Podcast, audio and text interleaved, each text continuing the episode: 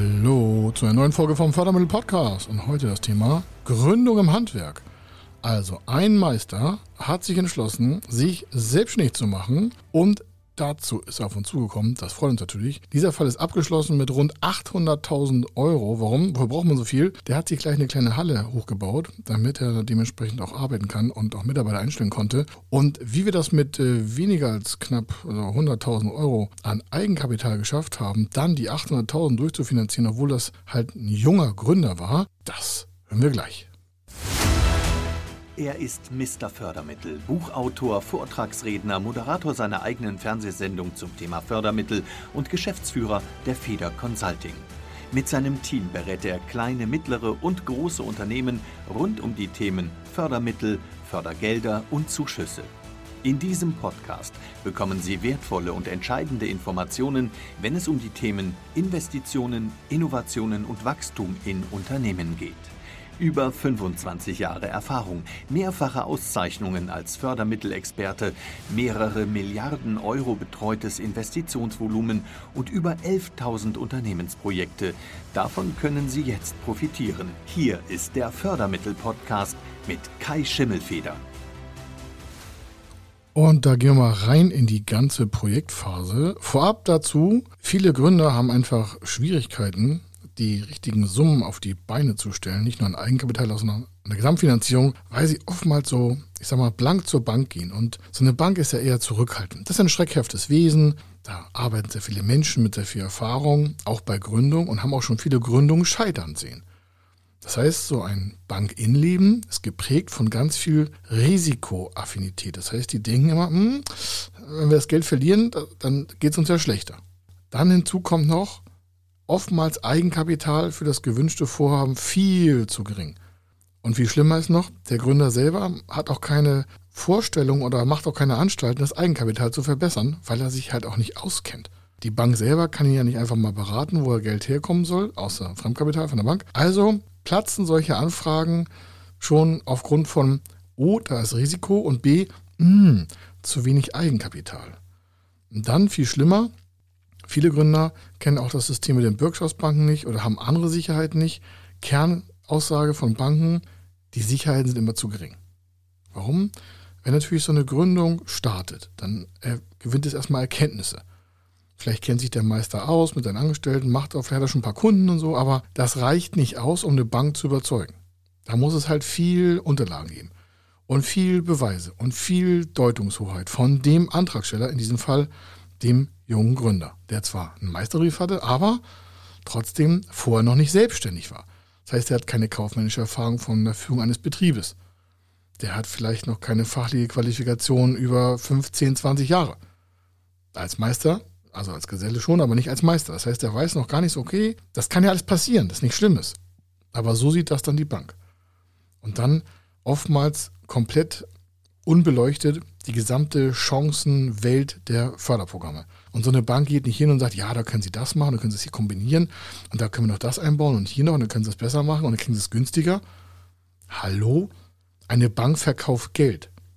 Die ist nicht dazu da, um den Gründern das bestmögliche Konditionentableau auf den Tisch zu packen, sondern die muss halt auch sehen, wie kommt die Bank damit zurecht. Welche Zinsen kann sie einpreisen? Wie kann sie noch ein Produkt verkaufen? Das ist nicht böse gemeint, aber so eine Bank ist halt wie ein Unternehmen. Die müssen auch Geld verdienen. wenn Sie jetzt fragen, okay, da haben Sie also die Hürden gelöst. Ja, die Hürden haben wir gelöst, sonst hätten wir diesen Praxisfall nicht abgeschlossen. Ist auch schon anderthalb, fast zwei Jahre her. Anderthalb, 18, 19 Monate. Auf jeden Fall fragen Sie sich ja, sag mal, was sind da für förderfähige Investitionen? Gründung, Handwerk, Hätte ich auch Bock drauf. Was kann man denn da fördern? Am besten schauen wir uns mal die Förderarten dazu an. Wir haben hier verwendet ein Eigenkapitalverstärkungsprogramm, weil er zu wenig Gesamteigenkapital hatte. Er hatte Eigenkapital, die, die Zahlen sage ich gleich und auch das ganze Modell. Aber das haben wir schon mal zur Eigenkapitalverstärkung genommen. Dann haben wir einen Förderkredit genommen.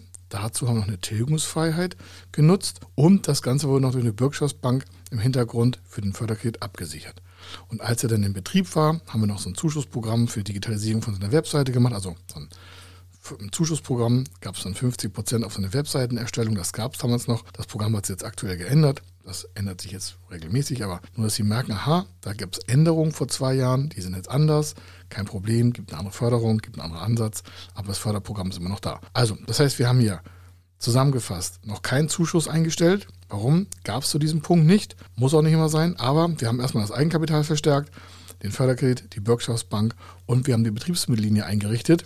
Die wurde auch in Teilen von der Bürgschaftsbank abgesichert, denn es geht immer um 800.000 Euro. Also, das sind die Förderarten, die wir verwendet haben. Die haben wir zusammengebaut wie so ein Puzzlestück und haben auch die ganzen Lücken dazwischen, die quasi seine äh, Finanzstärke nicht abdecken konnte, mit der Gesamtförderung und seinem Eigenkapital glattgestellt also gangbar gemacht. Und wir haben äh, förderfähige Investitionen aus dem Bereich der Maschinen- und Anlagen, Geräte und Kleingeräte, ist ja klar. Das ist ein Handwerksbetrieb. In diesem Fall war es äh, eine Mischung aus Elektro- und Tischlerei, also zwei Bereiche. Und äh, der hat halt verschiedene Ansätze gehabt. Dann haben wir Material und äh, der Vorfinanzierung. Das heißt, der muss ja was einkaufen. Rohre für die Elektroleitungen, also Schellen. Dann haben wir noch Material für das, also das Holz und so. Das muss alles gemacht werden. Und der war im Sanierungsbereich tätig, deswegen äh, diese beiden Bereiche. Das heißt, da liegt ja auch schon Material auf dem Hof. Und also in diesem Fall in der Halle. Dann natürlich Lohnkosten wurden auch finanziert, vorfinanziert und zwar über einen Betriebsmittelkredit. Warum? Der kann nicht aus dem Stand kostendeckend arbeiten. Das könnte schon, wenn er alleine arbeitet, aber im Regelfall dauert es halt ein paar Monate, bis die Umsätze und daraus die Gewinne die Kosten so abdecken, dass man auch Mitarbeiter haben kann. Der war jetzt ganz schlau, hat gesagt, alles klar, ich stelle mir gleich mal fünf Leute ein, also erst zwei, dann drei, dann vier, dann fünf, nacheinander weg. Ähm, aber dafür brauche ich ja auch eine Sicherheit, dass ich die alle bezahlen kann. Und da ich erst im Umsatz plane, dazu haben wir den Businessplan vorher noch gemacht, das sage ich am Ende nochmal, was wir das getan haben, hat er gesagt, okay, ich brauche eine Vorfinanzierung für meine Mitarbeiter. Dann merken Sie schon, oh, das ist ein anderer Ansatz. Der fängt also nicht als One-Man-Show an, irgendwie im Hinterhof auf so einer Dürgelbacke, irgendwie so, auf so einem 5 Quadratmeter Feld. Dann sagt sie, nee, ich will Grundstück, ich will Halle und an dem Grundstück selber ist noch so viel Platz, dass ich noch weiter expandieren kann. Große Gedanken, große Menschen, große Vision, große Energie. Das lieben wir. Da gehen wir voran, da wollen wir unterstützen. Warum? Aus dem Kleinen wird nichts Großes. Und der hat schon quasi in der Mitte angefangen, hat gesagt, ist klar, ich reiß mir hier den Rücken auf, da hat das funktioniert. Dann natürlich Betriebskosten. Die waren wie Miete, Tilgung, äh, Strom, Versicherung, Gas, Wasser, Werbung, Marketing. Haben wir alles in die Betriebsmittelfinanzierung mit eingebaut. Das ist natürlich Standard für uns. Für den Kunden jetzt auch, aber der wusste nicht, vorher, wie er das machen sollte. Ist ja auch nicht schlimm. Machen wir dann zusammen. Dann die Immobilie selber, ja, das hat er hier gekauft. Und dann noch Fahrzeuge, ein Transporter, könnte auch ein LKW gewesen sein. Hier war es ein äh, Transporter. Ähm, dann braucht es noch einen kleinen Stapler. Ein Bagger war noch in Aussicht, äh, war noch ein Anhänger dabei. Und ähm, dann haben wir noch natürlich die Webseitenerstellung, das habe ich erzählt. Das haben wir dann nachher auf dem, also als der Betrieb lief, wurde das auch noch gemacht. Parallel fast, aber erst mit Beginn der Startphase durfte das ja offline geschaltet, also online geschaltet werden von offline. Also es war vorher schon fertig, aber dann durfte es ja erst, weil das Ding auch wirklich dann durchfinanziert war, durften die Webseiten erst offen gemacht werden, also ein Kram, damit da dementsprechend auch die Aktivitäten starten. Also das soweit vor, dann noch PC und Lizenzen, Software und was man alles so hat. Und am Strich haben wir folgendes. Wir haben das mal jetzt in zwei Blöcke geteilt, damit wir jetzt nicht zu dezidiert runterbrechen. In äh, Realität war das viel kleinteiliger aufgebaut. Ich habe es jetzt für Sie hier mal auf die Ohren speziell runtergebrochen. 700.000 Euro ist Grundstück, Halle, Betriebswohnung, Maschinen und Erstausrüstung und 100.000 waren rund Anlauf, Betrieb, Werbung, Beratungskosten, Gebühren. Und dann macht er ja, wenn der startet, Umsätze und hat quasi dann so eine Parallellaufzeit, wo er die Gelder nutzt aus dem Betriebsmittelkredit, gleichzeitig aber auch Geld aus Umsätzen aufs Konto kommt und irgendwann deckt sich das und dann braucht er das Geld nicht mehr und dann hat er, also aus dem Betriebsmittelbereich, dann hat er einfach genügend Umsatz und hat auch Gewinne und steht auf eigenen Füßen. Also die Anlauffinanzierung haben wir mit 100.000 Euro hier mitkalkuliert. Wenn Sie sagen, wie kommen Sie auf 100.000 Euro? Naja, wir haben vorher einen Businessplan mit dem Kunden gemacht. Und daraus ergab sich, ah klar, bis zu den geplanten Umsätzen des Break-Even braucht er ungefähr 100.000 Euro. Das hätte auch größer sein können, aber er hat gesagt, nee, das traue ich mir zu. Hat sich halt, das mit Grundstück und Halle hat er vorher reserviert, durfte er auch nicht unterschreiben. Sie wissen schon, Maßnahmenbeginn, hat er aber alles weggeregelt und super, super akribisch. Dementsprechend kam der natürlich auch mit den richtigen Unterlagen voran. So, jetzt wissen Sie, 800 rund, waren so ein bisschen 800 und 5000 paar zerquetschte netto. Was hatte der denn Eigenmittel? Das sah ganz schlecht aus. Der hatte nur 20.000. Er sagt, hä, Sie haben nur was von 100.000 von erzählt. Ja, ja, Moment. Der hatte also 20.000 Euro und hat gedacht, ja, er könnte ganz viel an Eigenleistung dann der Bank erläutern und das wäre ja auch viel wert. Ich sage ja, grundsätzlich ist das nicht schlecht mit der Eigenleistung. Handicap ist, es ist für die Bank nicht so viel buchhalterisch wert. Dann sagt er, ach so, ja, aber ich habe ja auch einen Stundenlohn, das würde ich ja, sage ich, ja, aber das sind alles selbst aktivierte Einheiten, da können Sie mit der Bank keinen großen Preis gewinnen. Das ist zwar toll, aber das bringt nichts für die Finanzierung. Ja, okay. Dann haben wir trainiert, wie er quasi Geld zusammen quasi spricht, bettelt, anfragt bei Freunden. Das heißt, wir haben über quasi eine Family, Friends and Fools, also Familie, Freunde, Verrückte, das habe ich schon mal im Podcast erläutert, wie das funktioniert. Die weiteren 100.000 Euro, also er brauchte mindestens 120.000 Euro. Und warum? Weil das quasi diese Menge schafft quasi die Grundlage für den Rest der Finanzierung. Dazu sage ich aber gleich noch was. Also hat er seine 20 genommen und hat dann über Wochen sich wirklich alles zusammengebildet, zusammengespart, hat Teile von sich verkauft, hat noch ein Motorrad verkauft, was er sagt, das fahre ich sowieso die nächsten fünf Jahre nicht, wenn ich selbstständig bin, dann muss ich arbeiten wie, wie, wie, wie Walter von der Baustelle hier. Dann hat er da nochmal 20.000 gekriegt und da nochmal, da nochmal, da nochmal, da nochmal. Dann hat er da noch was gemacht, da noch was. Also das hat echt, war wirklich bemerkenswert. Aber er hat gesagt, Feder sagen Sie mir, was ich machen soll, ich mache das dann auch. Aber Sie müssen dafür sorgen, dass wir die Finanzierung bekommen. Ich sage, ja, wir hängen uns voll rein. Und das tun wir immer. Vor allem, wenn jemand so engagiert vorne steht, dann hängen wir uns natürlich doppelt und dreifach rein. Wir hängen uns immer rein, aber hier ganz besonders. Warum? Ich Bock drauf. Der hat sich richtig, wirklich richtig ins Zeug gelegt. Das muss man mal sagen. Sind wir auch sehr stolz drauf, dass das alles funktioniert hat. War eine super Zeit. Also, dann hat er über fast sechs, acht Wochen gebraucht, das alles jetzt so zusammenzuklauben. Und wir haben parallel aber schon die Unterlagen erstellt und parallel auch schon mit Banken gesprochen und ihn dementsprechend auch schon trainiert, dass er bei der Bank gut aussehen kann und haben Folgendes gemacht. Also 800.000 Euro ist das Ziel. Und 120 habe ich gesagt, das sind 15 Prozent von den 800, muss er selber bringen. Warum? Wenn er 15 Prozent selber, selber hat, dann gibt es ein Förderprogramm, nennt sich Kapitalvergründung und äh, das ist sieben Jahre tilgungsfrei und hat 15 Jahre Laufzeit das ist äh, in den ersten zwei Jahren aktuell bei 0,4 Prozent Zins. Unverhandelt. 0,4. Warum? Das ist ein festes Förderprogramm, da brauchen Sie mit keiner Bank verhandeln, das ist ein, quasi ein fertiges Format. Aber es ist hart zu beantragen. Warum? Du brauchst eine fachliche Stellungnahme. Die KfW muss da noch ihren Senf zu geben. Warum?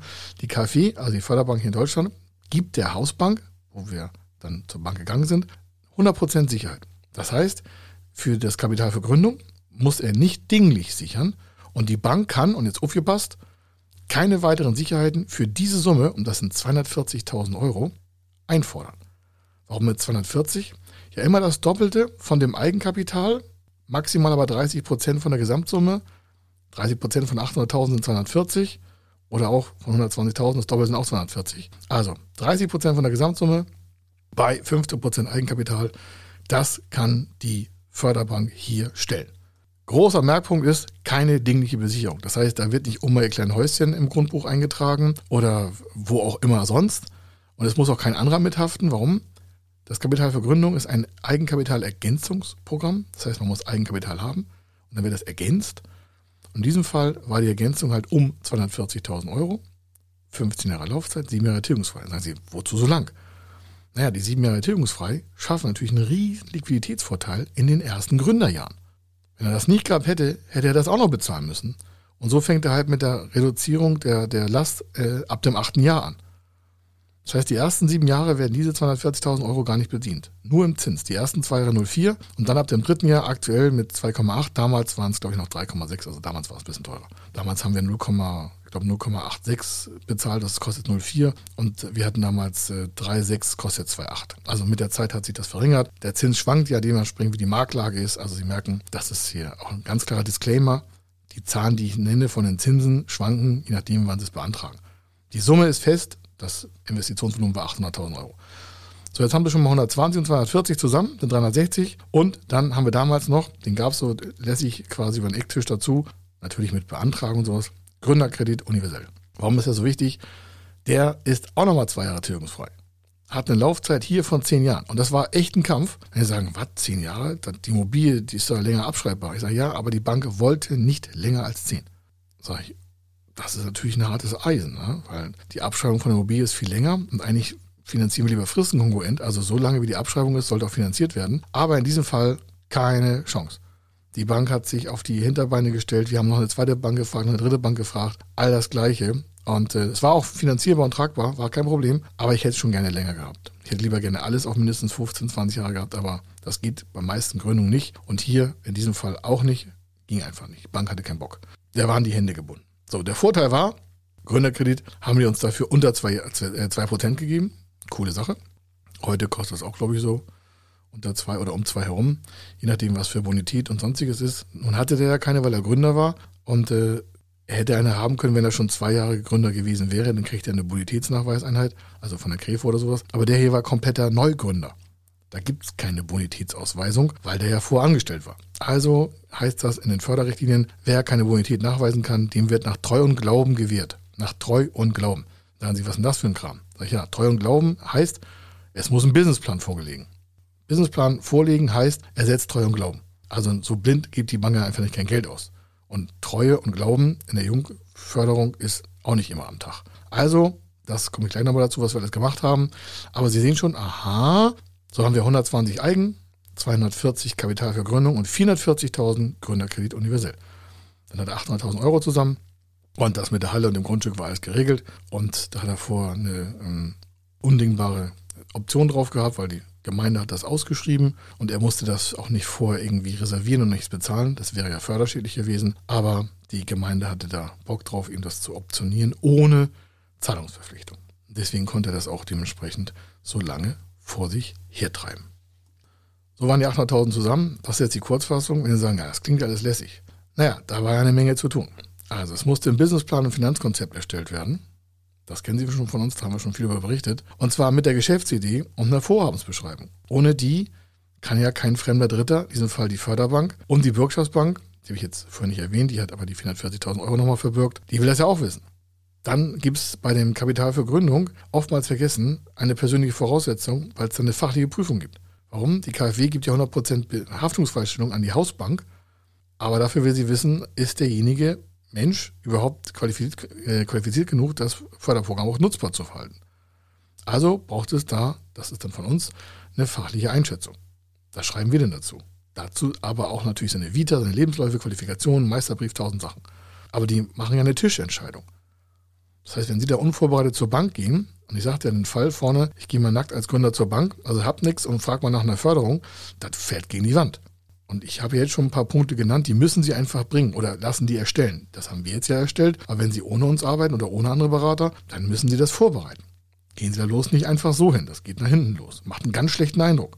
Also dann noch eine Markteinschätzung. Das heißt, wir haben eine Marktanalyse gemacht, eine Reichweite, die Social Media Aktivitäten schon vor mit der Werbeagentur kalkuliert. Das fließt ja alles in den Businessplan mit ein. Dann die Wettbewerbssituation. Wir haben eine Stärken-Schwächen-Analyse vorbereitet. Warum? Der musste ja bei seiner Kostenkalkulation Beweise führen, warum er diese Preise setzt, die er da gesetzt haben wollte. Also, wieso hat er diesen Stundenlohn, also beim Kunden? Wieso hat er diese Mitarbeiterzahl? Warum will er so wachsen? Wo kommt das her? Wie geht das? Wie lange dauert das? Das muss ja alles vorher beantwortet werden, weil so eine Bank hat ja nicht die Zeit dafür, sich da im großen Geschäftsmodell zu beschäftigen. Die wollen einfach Fakten, Fakten, Fakten. Dann noch das Produktions- und Dienstleistungsverfahren. Also wie vollzieht sich eigentlich sein Geschäftsmodell? Also wo setzt er, wo setzt er an, damit er die ersten Interessenten generiert? Will er jetzt an jede Tür klingeln im, im Dorf und sagen, hey, ich bin der neue Tischelektriker, wir machen hier tollsten äh, Sanierungsausbau? Nein, der braucht ja eine Strategie. Der braucht natürlich Unterlagen, Geschäftsunterlagen, einen Flyer, vielleicht eine Visitenkarte, ein iPad, elektronisch. Äh, tausend Sachen braucht er. Und dann muss ja klar gemacht werden, wie kommt er eigentlich an seine Kunden? Dazu muss er wissen, wo die Kunden sind und wo sie Kunden sein sollen. Klingt jetzt ein bisschen hart und schnell, aber die meisten fragen sich ja nicht, äh, an wen sie verkaufen, sondern was sie ja für ein tolles Business haben. Das interessiert aber die große Welt nicht. Die Welt interessiert, wer kann Probleme lösen. Und der Typ kann Probleme lösen. Super, super cool, super, super Qualität. Nur wenn das keiner weiß, dann reicht das nicht aus, das zu können. Dann ist es halt nichts wert, weil die, die, die Leistung wird erst zum Wert, wenn sie vollbracht ist. Nochmal, die Leistung wird für den Kunden erst zum Wert, wenn sie vollbracht ist. Vorher ist das alles Theorie. Dann der nächste war die Standortwahl. Natürlich hat die Bank gefragt, ja, warum wollen Sie unbedingt das Grundstück haben? Ich sage es jetzt mal offen, der Fall ist ja abgeschlossen, weil es einfach der günstigste Platz in der Gemeinde war und weil er ohne Option das halten konnte. Die anderen Grundstücke waren teurer und er musste einen Vorvertrag unterschreiben. Und wir haben gesagt, ist nicht, Maßnahme beginnen, nichts unterschreiben vorher, sonst geht es hinten los. Das war jetzt auch keine schlechte Situation, aber für, den, für, diesen, für, für so einen jungen Menschen, ja, unter 30, muss man ja mal sagen, da müssen wir ein bisschen auch schützend die Hand anlegen und sagen, ja, wollen wir mal ein bisschen die Kohle im, im, sagen wir, im Portemonnaie lassen. Warum? Das gleiche Grundstück hätte ihn doppelt so viel gekostet, als er geplant hätte. Das können Sie nicht machen.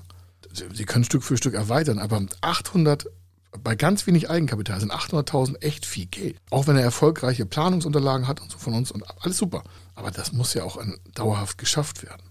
Also, dann die Zukunftsaussichten, die haben wir auch noch besprochen, auch in einen Plan gepackt für die Bank, damit die sehen kann, ah, das ist das Produkt, das ist die Dienstleistung, das ist der Preis, so oft wird er das verkaufen im Monat und deswegen kommt der Umsatz zustande und das ist die Gewinnspanne. Ah, super, kann er uns finanzieren und das alles bezahlen. Coole Sache, Haken dran. Natürlich noch gequatscht mit Rechtsanwalt und Steuerberater, die Rechtsform, die Genehmigung, die er brauchte, die Fläche, die Räume, also die Aufteilung, das hat er mit dem Architekten gemacht, da haben wir nichts mit zu tun. Daraufhin entstehen aber Versicherungskosten. Dann sagen, was ist denn das jetzt schon wieder? Ja, wenn man weiß, wie die Immobilie aufgebaut ist, gibt es dafür eine Versicherung. Diese Versicherungskosten haben wir dann übernommen, so alles klar, also übernommen in Form von Zahlen in den Businessplan. Dann hat er sich Einkaufskonditionen geben lassen. Wozu ist denn das wichtig? Naja, wir haben ja eine Deckungsbeitragrechnung. Das heißt, der will ja beim Kunden irgendwas da reinstellen, also Trockenbau, klassische Wände, muss eine Stellage bauen, die ganzen Sachen machen. Das kostet ja Geld. Das heißt, er muss sich vorher erkundigen, was kostet der Einkauf, wenn er so und so viel tausend Platten im Jahr ordern würde. Oder so und so viel ähm, Meter äh, Aluschiene oder was auch immer.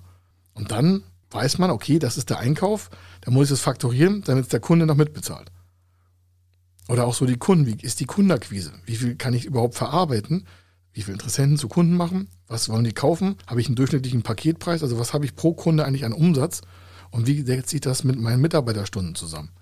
Das muss man ja mal überlegen vorher, nicht wahr? Und natürlich auch Mitarbeiterqualifikationen, tausend Sachen. Also, das war alles in dem Businessplan drin ne? und führte dann zu dieser Finanzierung. Weil sie sagen, boah, das klingt am Ende aber ganz schön viel Aufwand.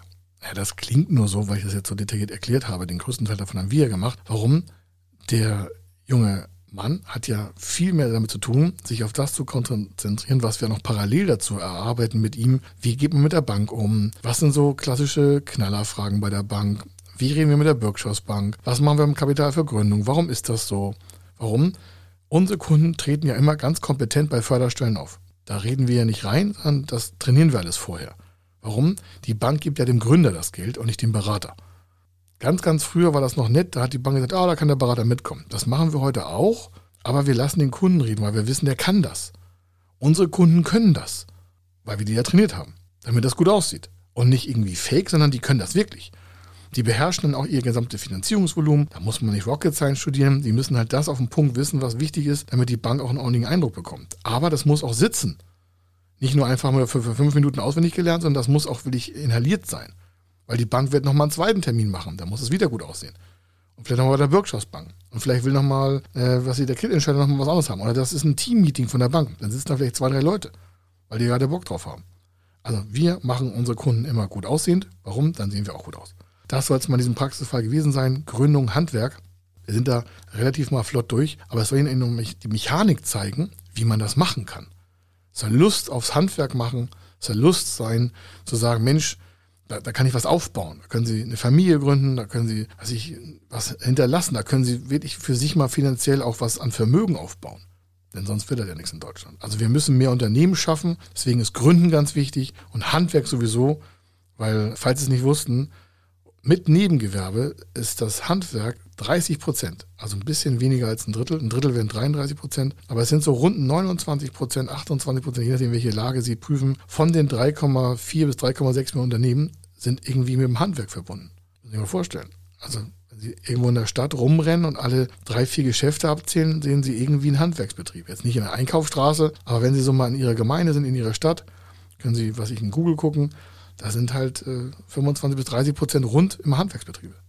Warum ist das so? Naja, ohne Handwerk geht das nichts. Ob sie ein Haus bauen wollen, Wasserrohrleitung, Gas, Heizung, Strom. Deswegen haben die einfach eine ganz, ganz tolle Zukunft. Warum? Das ist ja so individuell, da wird mit Robotik noch nicht so viel getan, die nächsten fünf, acht, neun Jahre. Glaube ich jedenfalls. Also, hier war der Kai Schimmelfeder. Ich hoffe, es hat Ihnen Spaß gemacht. Gründung im Handwerk. Lassen Sie sich damit einfach mal berauschen. Könnte auch eine andere Gründung sein, aber hier war es einfach mal ganz klassisch. Ohne Rocket Science, ohne Innovation, ohne künstliche Intelligenz, ohne 3D-Druck, ohne fliegende Pferde. Ganz spaßig, erfolgreiche Gründung. Also, bis dann. Ich wünsche Ihnen was. Wenn Sie wissen wollen, ob Ihre geplanten Investitionen förderfähig sind und wie Sie zu den richtigen Förderprogrammen kommen, dann gehen Sie auf die Website www.fördermittel-testen.de. Dort können Sie Ihre Projektdaten an das Team von Feder Consulting übermitteln und erhalten dann ein Ergebnis zu den möglichen Förderprogrammen gesendet. Viel Erfolg und eine gute Zukunft.